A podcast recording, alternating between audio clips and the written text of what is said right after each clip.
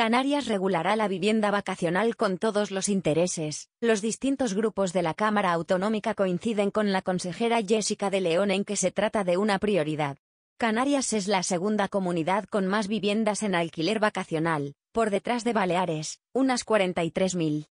El monte submarino Trópica tesora 130 toneladas de telurio por kilómetro cuadrado, un nuevo estudio científico sobre los yacimientos en los fondos submarinos existentes al sur de Canarias, que se disputan España y Marruecos, confirma las mejores previsiones de las riquezas que acumulan de tierras raras abierto el nuevo parking público de las Teresitas, el nuevo aparcamiento público ubicado en la cabecera de la playa de las Teresitas, en San Andrés, y que cuenta con 302 plazas de estacionamiento, se encuentra operativo desde el miércoles.